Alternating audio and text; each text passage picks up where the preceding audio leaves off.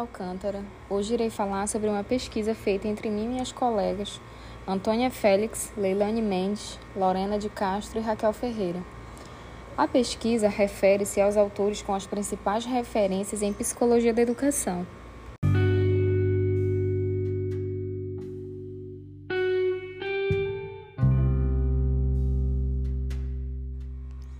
O primeiro autor é David Paul Ausubel. Nasceu no bairro do Brooklyn, Nova York, Estados Unidos, no ano de 1918. Formou-se em médico, cirurgião, psiquiatra e psicólogo educacional e demonstrava extremo interesse pelo estudo da aprendizagem da educação. Filho de família judia e pobre, imigrante da Europa Central, cresceu insatisfeito com a educação que recebeu Revoltado contra os castigos e humilhações pelos quais passou na escola, afirma que a educação é violenta e reacionária. Após sua formação acadêmica em território canadense, resolve se dedicar-se à educação no intuito de buscar as melhorias necessárias ao verdadeiro aprendizado. Totalmente contra a aprendizagem puramente mecânica, torna-se um representante do cognitivo onde desenvolveu um estudo que fala sobre a aprendizagem significativa, que é o conceito central da teoria de David Ausubel, em que novos conhecimentos que se adquirem relacionam-se com o conhecimento prévio que o aluno possui.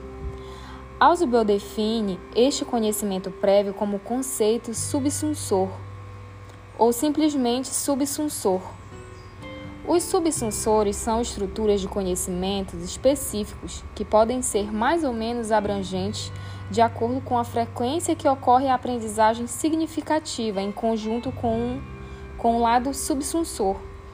A aprendizagem significativa desenvolvida por Ausubel propõe-se a explicar o processo de assimilação que ocorre com a criança na construção do conhecimento a partir do seu conhecimento prévio.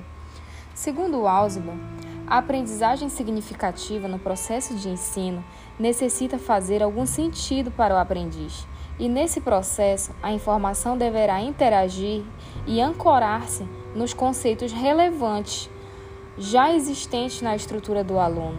Ele dizia que quanto mais sabemos, mais aprendemos. O autor entende que a aprendizagem significativa se verifica quando o banco de informações no plano mental do aluno se revela através da aprendizagem, por descoberta e por recepção. Na descoberta, o aluno deve aprender sozinho, deve descobrir algum princípio, relação, lei ou etc. Como pode acontecer na solução de um problema? Na recepção, recebe-se a informação pronta e o trabalho do aluno consiste em atuar ativamente sobre esse material a fim de relacioná-lo a ideias relevantes disponíveis em sua estrutura cognitiva. Para que a aprendizagem significativa ocorra, o autor assinala duas condições essenciais. A primeira delas é a disposição do aluno para aprender. A segunda, o material didático desenvolvido, que deve ser, sobretudo, significativo para o aluno. Somente dessa forma é que se dará a verdadeira compreensão de conceitos e proposições, o que implica na posse de significados claros e intraferíveis. Na teoria de Ausubel, o processo de assimilação é fundamental para a compreensão do processo de aquisição e organização de significados na estrutura cognitiva. Basta o educador, primeiramente, sondar o repertório do aluno para provocar na criança uma aprendizagem significativa. As assimilações podem ser simples, como dosar os ingredientes para fazer um bolo e utilizar essa mesma experiência com os conceitos de cálculos, grandezas e medidas da matemática. Com isso, os modos de ensinar desconectados dos alunos podem ser modificados para a articulação de seus conhecimentos, no uso de linguagens diferenciadas, significativas, com a finalidade de compreender e relacionar os fenômenos estudados. A teoria da aprendizagem de Ausubel objetiva, portanto, facilitar a aprendizagem do aluno através da psicologia da aprendizagem significativa.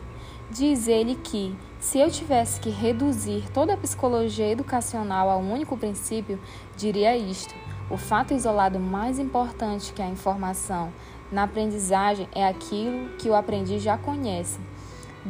Descubra o que ele sabe e baseie-se nisso nos seus conhecimentos.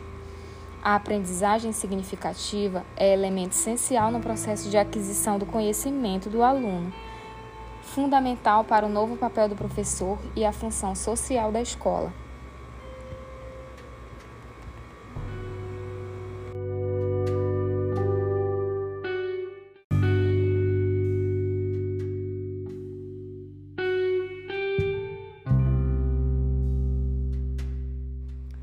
Próximo autor como referência é Henri Vallon. Para Vallon, a criança é essencialmente emocional e gradualmente vai constituindo-se em um ser sociocognitivo. Valon argumenta que as trocas relacionais da criança com os outros são fundamentais para o desenvolvimento da pessoa. As crianças nascem imersas em um mundo cultural e simbólico. Sua compreensão das coisas dependerá dos outros, que darão às suas ações e movimentos formato e expressão.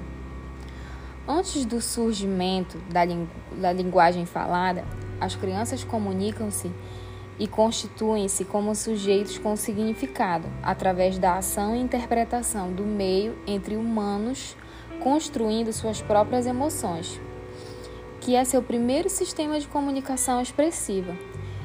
Imitando, a criança desdobra lentamente a nova capacidade que está a construir formando sua subjetividade pela imitação, a criança expressa seus desejos de participar e de se diferenciar dos outros, constituindo-se em um sujeito próprio. Valon propõe estágios de desenvolvimento, assim como Piaget. Porém, ele não é adepto à ideia de que a criança cresce de maneira linear. O desenvolvimento humano tem momentos de crise isto é, a criança ou um adulto não são capazes de se desenvolver sem conflitos. Assim como Vygotsky, Valon acredita que o social é imprescindível. A cultura e a linguagem fornecem ao pensamento os elementos para evoluir, sofisticar. A parte cognitiva social é muito flexível, não existindo linearidade no desenvolvimento sendo este descontínuo e por isso sofre crises, rupturas, conflitos, retrocessos, como um movimento que se tende ao crescimento. No primeiro ano de vida, a criança interage com o um meio regida pela afetividade, isto é, o estágio impulsivo emocional. A criança começa a negociar com o seu mundo socioafetivo os significados próprios via expressões tônicas, as emoções intermediam sua relação com o mundo. Do estágio sensório-motor ao projetivo, de 1 a 3 anos, predominam as atividades de investigação, exploração e conhecimento do mundo social e físico. Neste estágio, predominam as relações cognitivas da criança com o meio. Valon identifica como sincretismo, tendo este a principal característica do pensamento infantil. Os fenômenos típicos do pensamento sincrético são fabulação, contradição, tautologia e elisão. Na ênfase da representação, que emerge a imitação motora gestual ou motricidade emocional, as ações da criança não, são, não mais precisarão ter origem na ação do outro.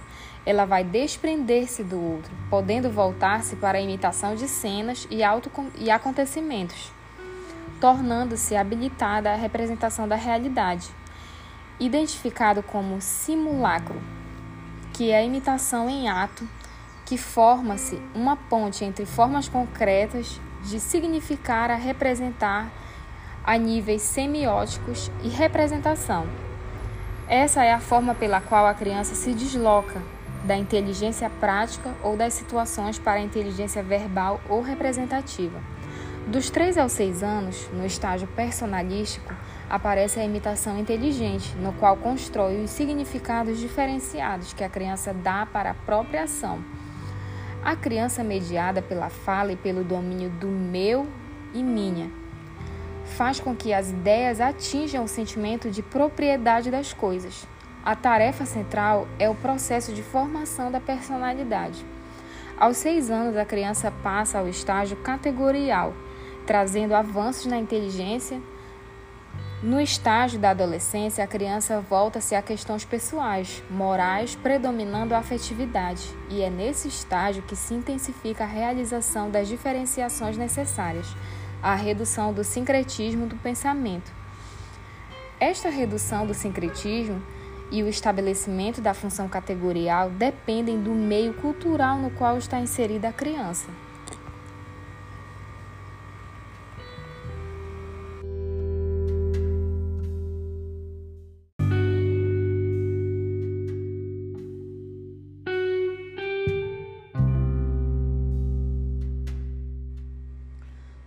próximo autor é Jean Piaget, que nasceu em 1896 na Suíça. Jean Piaget foi o nome mais influente no campo da educação durante a segunda metade do século XX, a ponto de quase se tornar sinônimo de pedagogia. Não existe, entretanto, um método Piaget como ele próprio gostava de frisar.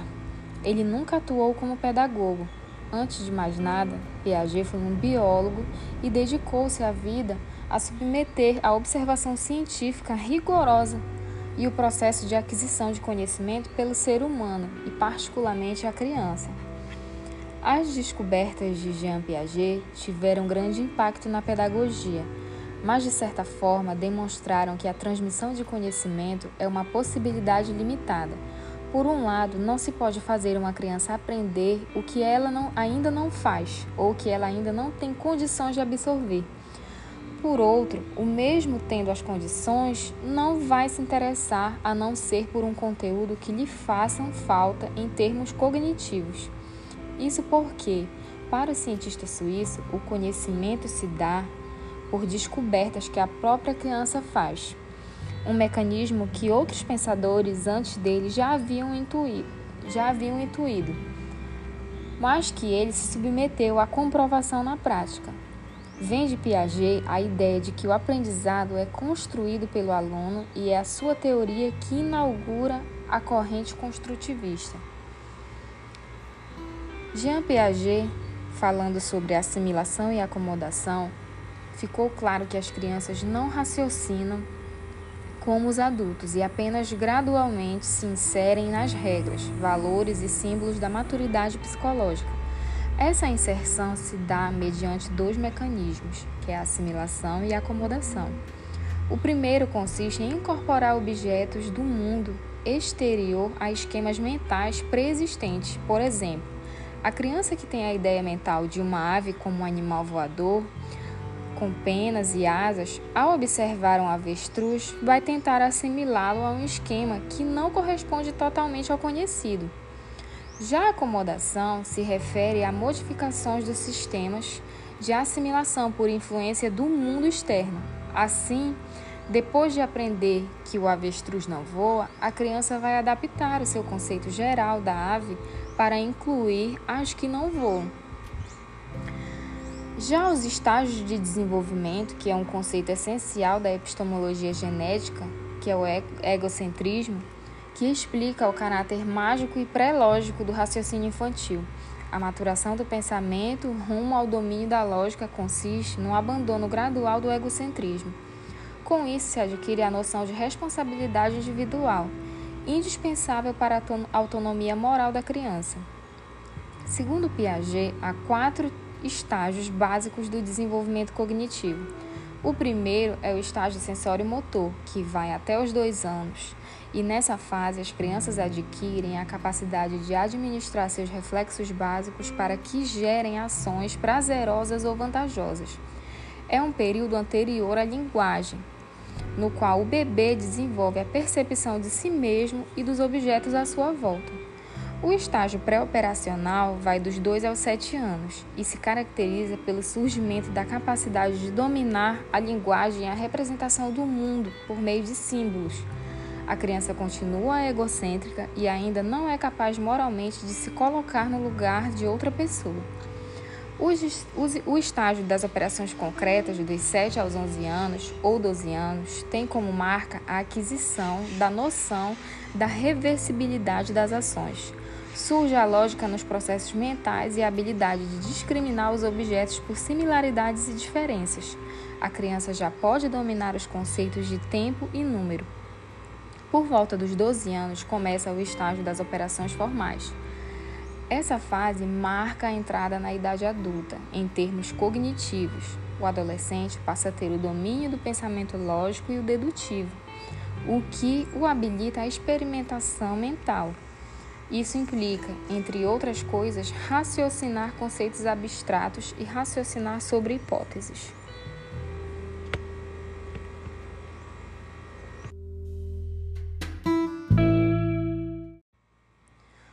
Próximo autor é Gardner. Ele foi um professor e pesquisador da Universidade de Harvard, formado por essa mesma universidade em psicologia, juntamente com uma equipe de pesquisadores, desenvolveram uma teoria chamada de Teoria das Inteligências Múltiplas, a qual vamos mostrar um pouquinho de cada uma das nove inteligências na qual Gardner dividiu de forma resumida, mas bastante objetiva para o melhor entendimento. A primeira é a inteligência intrapessoal. Ela se refere à capacidade que algumas pessoas têm em reconhecer-se a si mesmo, seus próprios sentimentos, suas próprias ações, saberes, até onde conseguem ir ou até onde não conseguem ir. Conhecer a si próprio e uma inteligência específica. A segunda é a inteligência interpessoal. A pessoa que tem a capacidade de lidar bem com outras pessoas consegue se comunicar bem como público, ter uma boa relação com os outros.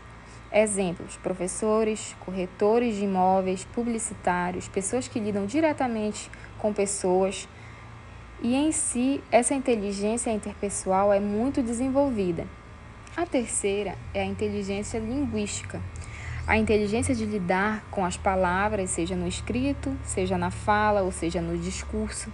Um exemplo é se uma pessoa tem o dom de lidar com palavras, tem essa mente aberta, essa facilidade, por exemplo, de aprenderem, assimilar um novo idioma, essa pessoa provavelmente tem a inteligência linguística mais apurada e um dos exemplos são professores, escritores, a próxima inteligência, a quarta, é a inteligência lógica, lógica matemática.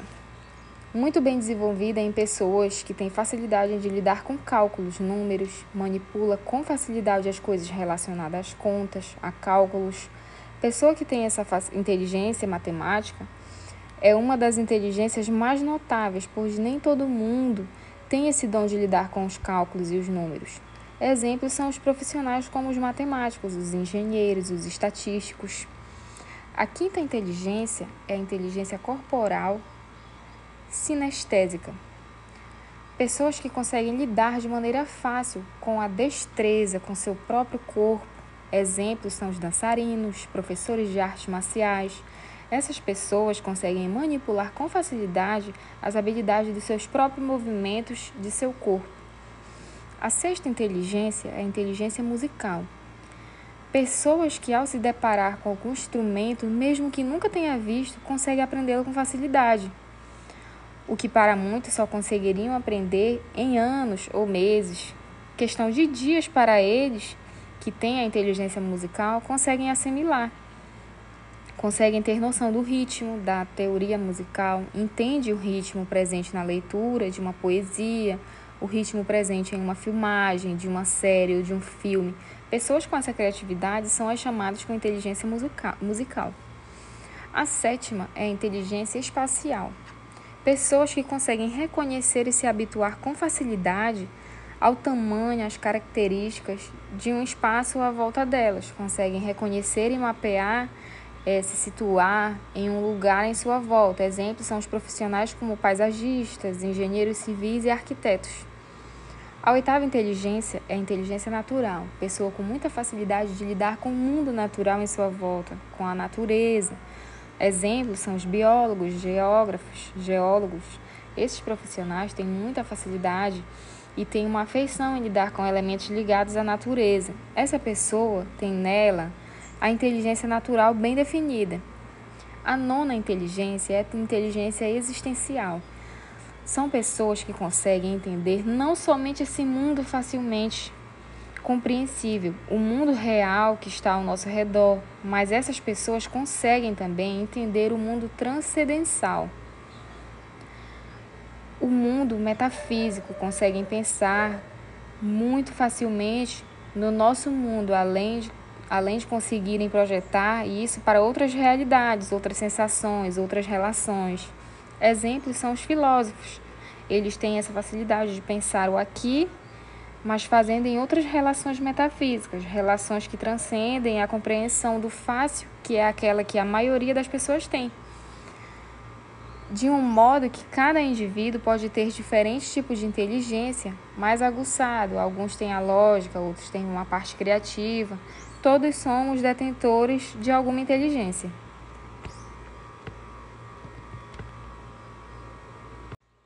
E o último autor é Levi Vygotsky que nasceu em 1896. Vygotsky foi um psicólogo bielorrusso que realizou diversas pesquisas na área do desenvolvimento da aprendizagem e do papel preponderante das relações sociais nesse processo, o que originou uma corrente de pensamento denominada socioconstrutivismo. Apesar de Vygotsky não ter se formado na área de educação, ele foi um grande contribuinte para a educação. Foi um pensador importante em sua área e época, foi o pioneiro no conceito de que o desenvolvimento intelectual das crianças ocorre em função das interações sociais e condições de vida. Veio a ser descoberto pelos meios acadêmicos ocidentais, muitos anos após a sua morte, que ocorreu em 1934, por tuberculose aos 37 anos, uma morte muito precoce.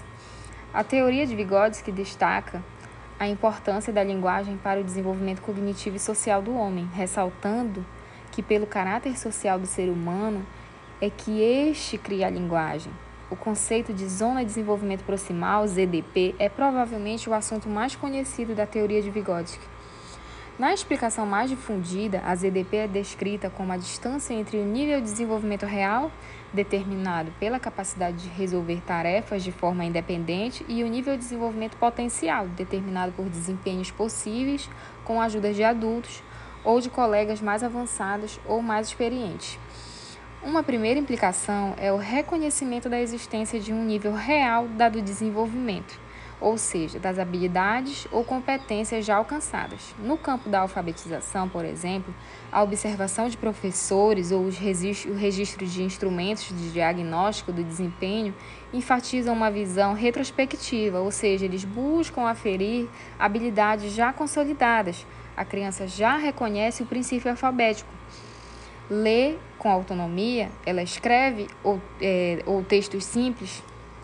Para Vygotsky, a boa aprendizagem é o bom ensino, e o bom ensino deveriam se, se sempre operar sobre níveis superiores de zonas de desenvolvimento proximal. Assim, o ensino tem um papel fundamental na mudança das condições do desenvolvimento e não se confunde com uma perspectiva espontânea espontaneísta, que apenas respeite níveis atuais de aprendizagem em uma visão prospectiva, que considere expectativas mais amplas de conhecimentos a serem adquiridos na escola. Quando se trata de, de, de escolarização inicial, é o grande alcance dessa formulação pois os complexos desafios da inserção em uma cultura escolar e da apropriação da cultura escrita exigem mediadores sensíveis às oportunidades de ampliação dos desempenhos e de abertura de, de novos possíveis. Então, pessoal, esse foi o nosso podcast falando das principais referências, os principais autores como referência na psicologia da educação